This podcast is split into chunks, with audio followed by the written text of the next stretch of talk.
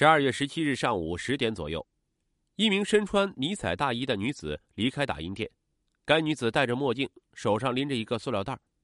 让警方格外注意的是她的装扮，她的刘海两侧垂着两缕长发，这与受害人的发型十分接近。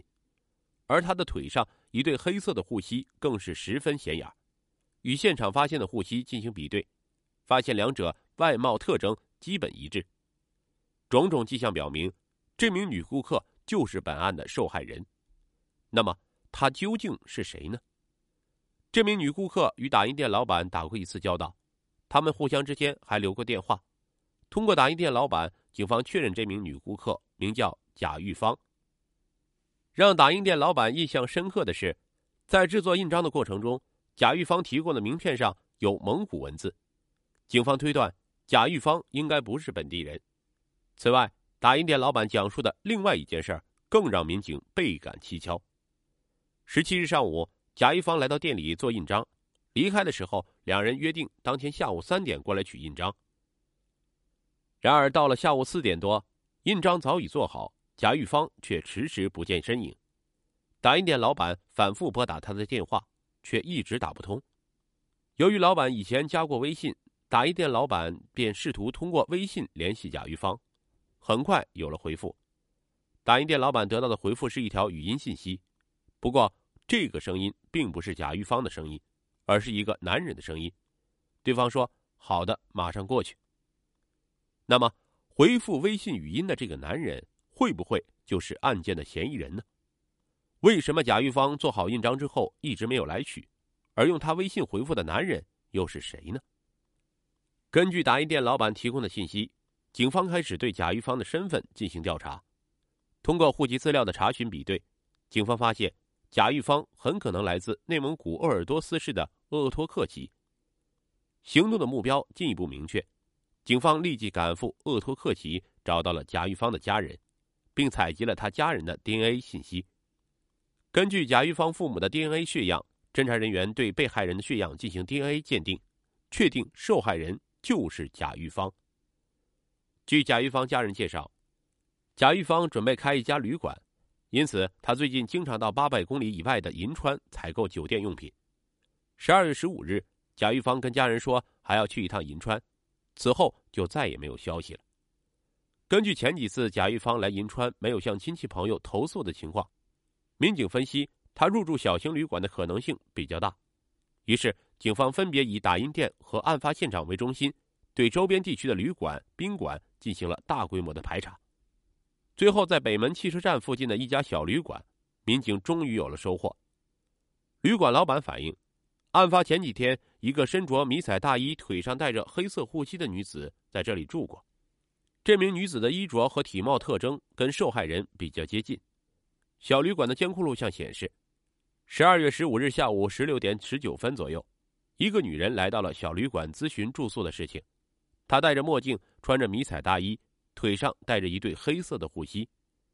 虽然看不清面部特征，但是警方还是能够判断，这个女人就是被害人贾玉芳。随后，一名年轻的男子抽着烟走到了登记的窗口附近，跟着这名女子一起办理了登记手续。而这名男子身上穿的这件灰色外套，让警方觉得十分眼熟，与箱子里发现的那件男士外套十分接近。监控录像显示，在旅馆老板的带领下，受害人贾玉芳跟这名男子一起来到了二楼，对不同的房间进行了比较，最后选择在七号房间入住。两天之后，也就是十七日上午八点零八分左右，贾玉芳从房间离开，应该是到打印店办事。下午十四点零五分左右，他回到房间，从此再也没有出过房门。在这段时间里，那名男子一直没有离开房间。下午十六点二十五分左右，这名男子独自从房间内出来，但是反常的是，此时他穿的不是前两天那件灰色外套，而是受害人贾玉芳的迷彩大衣。而且这名男子刚刚离开，又马上回过头来，确认房门是否锁好。手忙脚乱中，他将什么东西掉在了地上，随后他似乎不放心，又返回了房间。停留了六七秒钟之后，男子再次走出房间，小心的锁好房门后，转身准备下楼。刚走了没两步，他再次折回来，第三次确认房门是否锁好，然后才转身离开。整个过程中，这名男子表现的十分慌张，好像是出了什么大事。十七点三十分左右，这名男子拉着一个行李箱回到了他们入住的七号房间。让警方感到特别兴奋的是，这个箱子与现场发现的装尸体的箱子非常相似。此后的几个小时里没有任何异常，直到二十二点二十一分左右，这名男子再次打开房门，很吃力的抱着行李箱出来。从他的动作来看，箱子似乎已经很重了。贾玉芳进入房间后就再也没有出来，直到警方在绿化带里发现了他的尸体。种种迹象表明，画面里这名男子跟贾玉芳的遇害有着必然的关系。民警分析，这名男子很可能就是杀害贾玉芳并抛尸的犯罪嫌疑人。警方判断，贾玉芳入住的七号房间应该就是第一现场。警方想从房间里找到蛛丝马迹，然而对房间进行仔细的勘查之后，警方却没有什么收获。跟贾玉芳一起入住的神秘男子究竟是谁？查询住宿信息后，警方发现，七号房间是用那名男子的身份证登记的，登记的名字是李义光。那么，李义光与贾玉芳究竟有什么瓜葛？是什么原因导致了贾玉芳的遇害呢？确定了李义光的犯罪嫌疑之后，警方立即展开抓捕行动。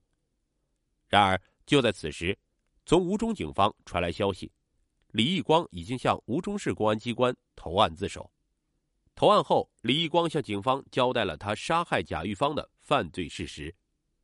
据李义光交代，半年前他在鄂托克旗打工，一次跳广场舞的时候，他认识了贾玉芳，两人之间互生好感。很快，关系就有了实质性的进展。在两人交往一段时间之后，贾玉芳跟李义光谈到要开旅馆的想法，而李义光对此也十分支持。因资金不够，贾玉芳开旅馆还差七万来块钱，于是李义光就给了贾玉芳九万六千块钱。由于贾玉芳已经遇害，也没有第三方证人，贾玉芳与李义光之间是否有过经济往来，警方已经难以查证。通过调查，警方无法认定李某借钱给贾玉芳的情况。那么，贾玉芳的遇害是否跟李某所说的借钱有关呢？据李某交代，二零一四年十二月十五日，贾玉芳到银川采购酒店用品，李某也赶到银川与贾玉芳见面。十五日下午，两人在北门汽车站附近的一家小旅馆入住。十七日早上，贾玉芳离开旅馆到打印店制作印章。而李某一个人在旅馆闲来无事，就喝了几瓶啤酒。下午两点左右，贾玉芳回到旅馆，发现李某在喝酒，就唠叨了几句。趁着酒意，李某就跟贾玉芳争吵了起来，两人越吵越生气。贾玉芳说，当天就要离开银川，回到鄂托克旗。而在气头上的李某说了这样一句话：“那既然这样，那咱们就好聚好散，我的钱你暂时不用还。”我暂时不结婚，也不着急用钱，等你生意好了再还给我。贾玉芳回答说：“你要是找我要这钱，我就告你强奸。”口诀之争很快变成了激烈的打斗，李某控制不住愤怒，最终夺走了贾玉芳的生命。他将贾玉芳按在床上掐死了。由于自己的衣服上沾染了血迹，他换上贾玉芳的迷彩大衣，随后心绪不宁的李某离开了旅馆。下午五点半左右。李某买了一个行李箱带回旅馆，他将自己的外套连同贾玉芳的护膝等一起放进了箱子。经过调查，警方得知贾玉芳膝关节不好，所以他就时常带着护膝。晚上十点二十一分左右，李某离开了小旅馆，寻找抛尸地点。来到丽景街附近后，他发现路边的绿化带行人很少，便以为找到了绝佳的抛尸地点，接着就将尸体抛于此地。